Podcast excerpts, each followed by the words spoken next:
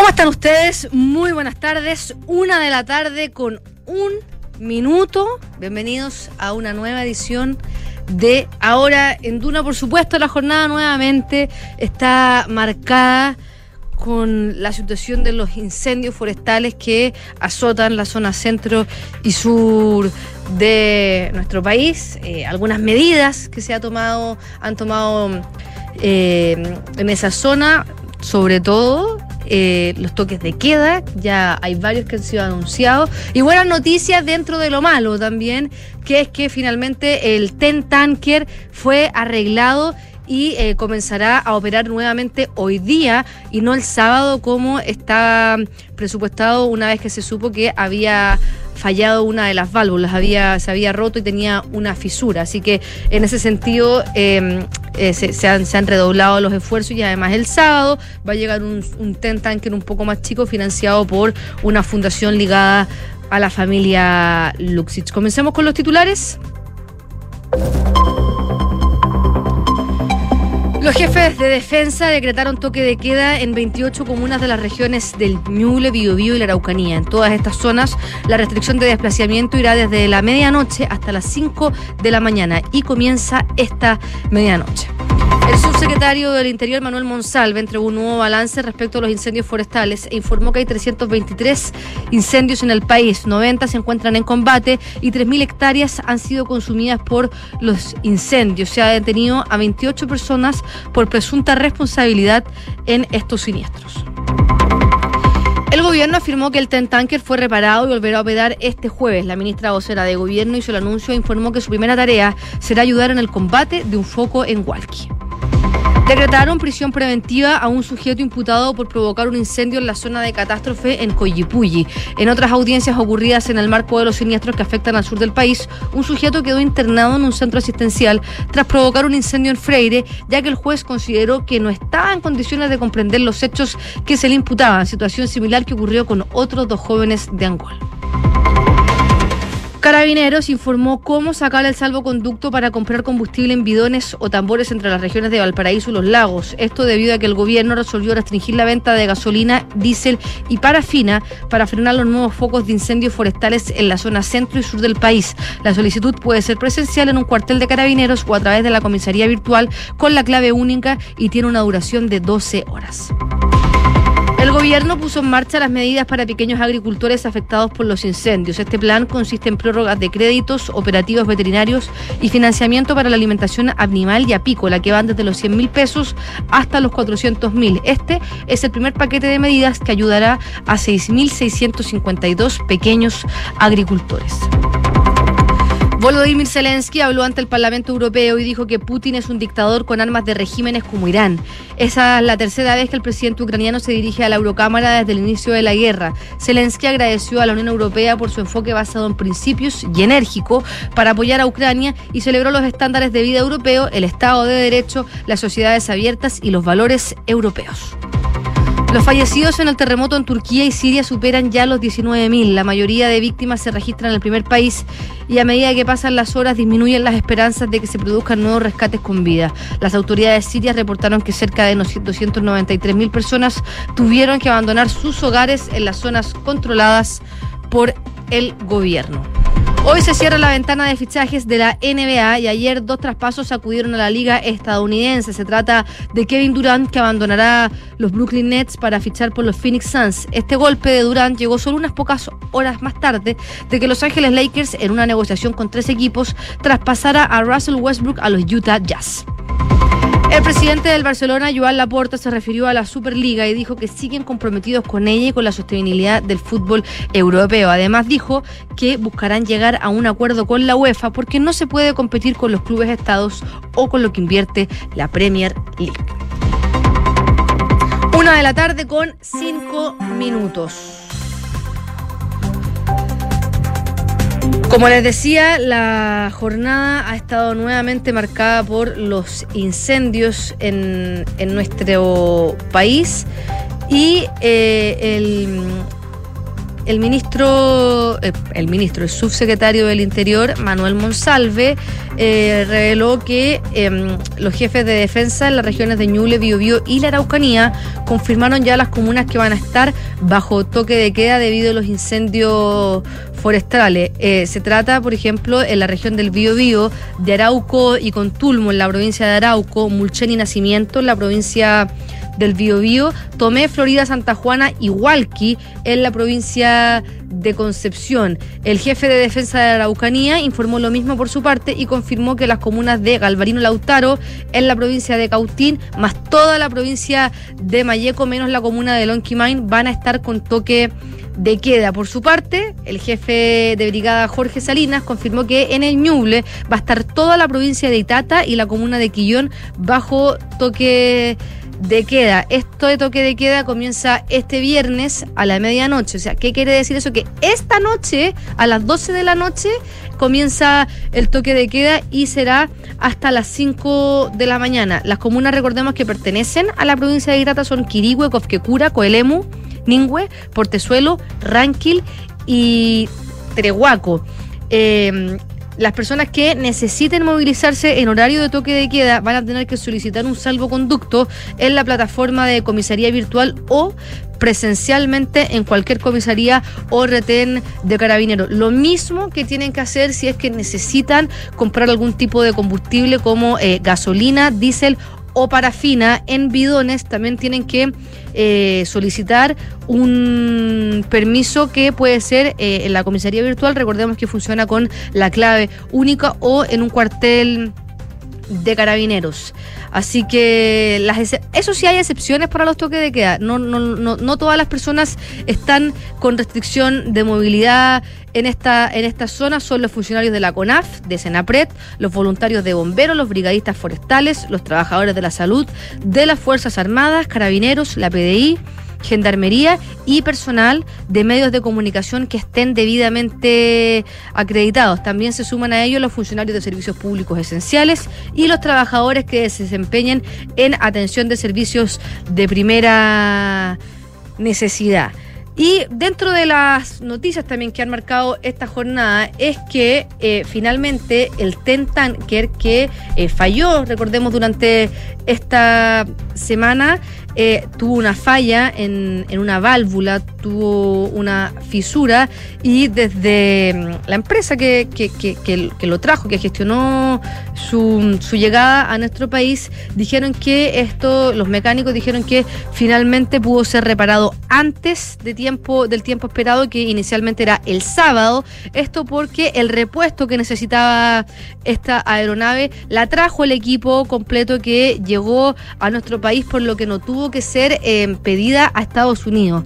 Eh, hoy debería poder estar en funcionamiento y eh, en la primera zona que va a desplegarse va a ser en Hualqui para combatir un incendio que se está produciendo en ese territorio, dijo la ministra vocera de gobierno Camila Vallejo. Recordemos que el Ten Tanker fue contratado para poder colaborar con la extinción de los incendios y había sufrido esta falla técnica que finalmente la, el la parte que se echó a perder de esta aeronave es una de las válvulas, una fisura en una de las válvulas que modifica la presión del motor y eso es clave a la hora de recoger y expulsar agua para poder combatir, combatir, los incendios. Así que dentro de todo, según dijo el agente comercial de la compañía, Ezequiel Sicardi, dijo que eh, finalmente el hecho de que este repuesto estuviera en nuestro país sirvió para estar operativos antes del sábado, ya que no debieron esperar que llegase desde Estados Unidos.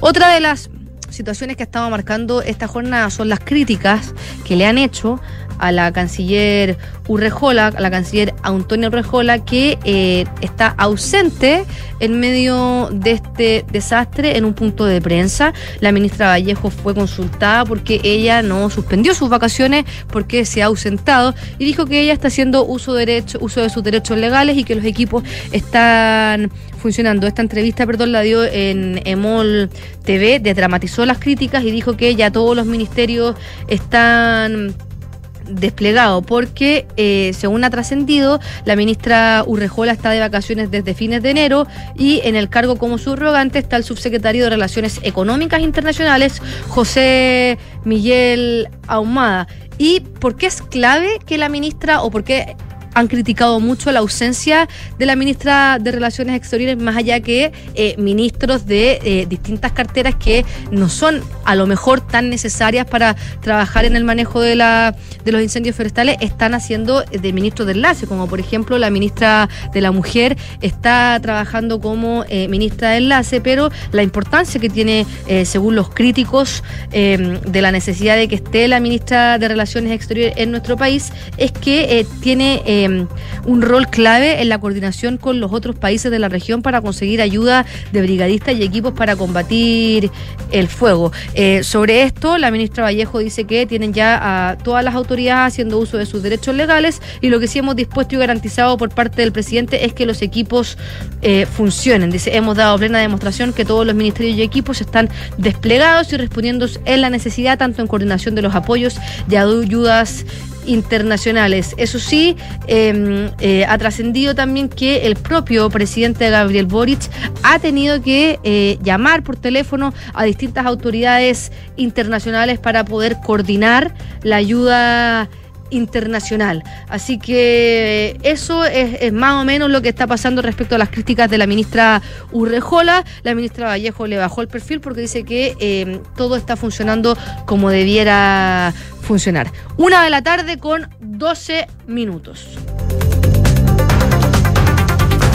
Hemos estado hablando sobre esta situación que ocurrió en Yumbel contra personas que negaron el uso de agua a un brigadista en Yumbel. Este fue un piloto español que denunció públicamente esto, este hecho mientras trataba de cargar su helicóptero para poder combatir los incendios y la fiscalía anunció que abrió una investigación contra estas tres personas que son unos vecinos que negaron el agua de sus piscinas para poder frenar las llamas. Eh, a raíz de esta situación, la Fiscalía de Yumbel instruyó a la Brigada de Investigaciones Policiales Especiales de la PDI de Concepción a iniciar las primeras diligencias del caso que involucrarían a tres personas, así también lo confirmó el propio subsecretario del Interior, Manuel Monsalve. Em, dice, le hemos pedido a la PDI recabar toda la información respecto a la situación de Yumbel, ponerla a disposición del Ministerio Público para determinar si eventualmente se toma una instrucción de detención de estas personas involucradas. Monsalve agregó que esta decisión no es arbitraria, ya que en el Código Penal se establece y tipifica el delito de aquellas personas que obstruyen o imponen dificultades al trabajo de bomberos o cualquier servicio que esté enfrentando alguna emergencia. Este es un delito que está tipificado y desde esa perspectiva hemos pedido que se recaben los antecedentes. Además, ya lo dijo más temprano, también la ministra del Interior y el propio presidente Gabriel Boric que eh, actualmente, debido a este decreto extento, está vigente de manera expresa la facultad de los jefes de la Defensa Nacional para poder tomar la decisión respecto a cualquier bien privado que se considere necesario o imprescindible para enfrentar la emergencia. Lo ha reiterado también la ministra del Interior, Carolina Toá, que dice que si es que se tienen que requisar bienes, la idea no es requisarlo, la idea es que la gente, los privados, los presten o, hagan... Em, permitan que se pueda hacer uso de ellos, como por ejemplo el agua, de manera voluntaria, pero si no es así, van a tener que requisarlos. Y además dijo que una vez terminada eh, la emergencia, el gobierno em, eh, paga una compensación a las personas. Por ejemplo, les repone el agua de las piscinas o, les paga para, para que puedan volver a llenarlas. Una de la tarde con 15 minutos. Estás en Ahora en Duna Siguen aumentando las muertes debido a los terremotos que hubo en Turquía y Siria. Eh, la catástrofe ya es la más letal de la región en casi un siglo. Ya se han contabilizado hasta hoy 19.000 personas fallecidas. El lunes comenzamos con esta tragedia informando que habían 5.000 personas que habían muerto y ya van en 19.000 la cifra y lamentablemente este número va a seguir aumentando porque eh, lo han dicho los especialistas y los rescatistas que cuando pasan 72 horas es muy difícil poder rescatar personas desde los escombros con vida. Recordemos que el Parlamento turco tiene aprobado el estado de emergencia en las 10 provincias más afectadas por los sismos y se contabilizan además en más de 69 mil los heridos. Eh, va a llegar el primer convoy a la zona controladas por los rebeldes en Siria. Es información que se está manejando en la prensa internacional. Eh, en específico, en Turquía la cifra oficial de fallecidos es de 16.160 y la de heridos es de 64.000. En Siria las víctimas mortales son 3.232, de ellas 1.970 están en la zona noroeste del país que están controladas por los rebeldes. Con estas dimensiones, la letalidad de, esta, de este evento ya supera la registrada durante el sismo de 1999, que fue de una magnitud 7,6, que fue con epicentro en la costa en el mar de Mármara y dejó 17.127 muertos. Y hasta ahora esa era la mayor tragedia vivida en la región durante las últimas. Los medios turcos se rellenan a la actual catástrofe como la tragedia del siglo y el presidente turco Recep Tayyip Erdogan la comparó con el terremoto de Erzincan de 1939 que acabó con la vida de más de 32.000 personas. Hoy entró en vigor este estado de emergencia en las 10 provincias más asoladas por los temblores y la medida se va a mantener en vigor durante tres meses. Además, el primer convoy con ayuda humanitaria de las Naciones Unidas llegó hoy día a Siria después de haber logrado cruzar la frontera con Turquía y em, el diario El País eh, dice que el enviado especial de la ONU para Siria, Geir Pedersen, pidió que no haya obstáculos políticos para que la ayuda llegue al país. Así que esta es la situación respecto al terremoto en, el, en Turquía y también en Siria. Una de la tarde con 18 minutos. Hoy día también eh, Volodymyr Zelensky, el presidente ucraniano, en el marco de esta gira express por eh, algunos países de la Unión Europea, eh, habló ante el Parlamento, ante la Eurocámara y agradeció la ayuda que ha tenido la Unión Europea con, con, con Ucrania eh, cuando llegó a la Eurocámara, el Parlamento Europeo recibió a Zelensky con una ovación de pie cuando se iba a dirigir a los eurodiputados en esta que es su primera visita a Bruselas desde la invasión a Rusia. No es su primer discurso, este ya es su tercer discurso, pero los dos anteriores habían sido de manera telemática, telemática quiero decir. ¿Qué dijo Zelensky en su discurso? Dijo, Ucrania es Europa y el futuro de su nación está en la Unión Europea, dijo la presidenta del Parlamento Roberta Metzola cuando lo saludó. Y la líder del Parlamento Europeo también dijo que los estados deben considerar rápidamente como siguiente paso proporcionar sistemas de largo alcance y los aviones que necesitan para proteger la libertad que dan muchos ya dan por sentado. Recordemos que esta es la primera visita a Bélgica del mandatario ucraniano desde el inicio de la invasión rusa y es el tercer país en su viaje de hacia Europa Occidental después de haberse reunido con los líderes del Reino Unido, Francia y Alemania también Zelensky dijo que Ucrania y la Unión Europea luchan juntas contra Rusia, que es la fuerza más anti-europea del mundo. Nos defendemos en el campo de batalla con ustedes, no importa cómo sea ni contra quién. Siempre nos defendemos contra la inseguridad por nuestra paz y nuestra seguridad, dijo Volodymyr Zelensky, el presidente ucraniano, ante la Eurocámara. Además dijo que estoy aquí para defender el camino a casa de todos los ucranianos. Hay que luchar por la integridad no solo por nosotros, sino de nuestros hijos y nuestros nietos. La paz y la seguridad son la base para que nuestros sueños se cumplan. Así dijo que eh, su país ve a Europa como el camino a casa y resaltó que con la guerra total iniciada por Rusia, el Kremlin está tardando está tratando, quiero decir, de aniquilar el modo de vida europeo de Ucrania. Para Ucrania, Europa es el camino a casa. Estoy aquí para defender este camino con todos los alemanes. Una de la tarde con 20 minutos. Estás en Ahora en Duna. Ya nos vamos, ¿o no? Nos vamos, ya se nos acabó el tiempo, así que aprovecho de saludar a nuestros auspiciadores. Credicorp Capital es un holding dedicado a la prestación de servicios financieros con presencia en Colombia, Chile, Perú, Estados Unidos y Panamá. Conoce más en credicorpcapital.com. La transformación digital de tu negocio nunca estuvo en las mejores manos. En Sonda trabajan para que disfrutes de tu vida, innovando y desarrollando soluciones tecnológicas que mejoran y agilizan tus operaciones. Conócelos hoy. Sonda, Make It Una de la tarde con 21 minutos. Hasta aquí dejamos esta edición veraniega de Ahora en Duna, pero sigan en nuestra compañía porque ya viene la mejor selección musical. A las 2 de la tarde estará Rodrigo Gendelman haciendo un recuento de las mejores entrevistas del año 2022. Luego nuevamente los sonidos de tu mundo acompañándote con la mejor música. Ya a las 6 de la tarde, Pitu Rodríguez estará en aire fresco también recordando las grandes entrevistas que hizo Polo Ramírez durante el año y a las 7 de la tarde Josefina Ríos junto a Enrique Llagar estarán con toda la actualización de las noticias en nada personal. Que estén muy bien y que tengan un excelente jueves.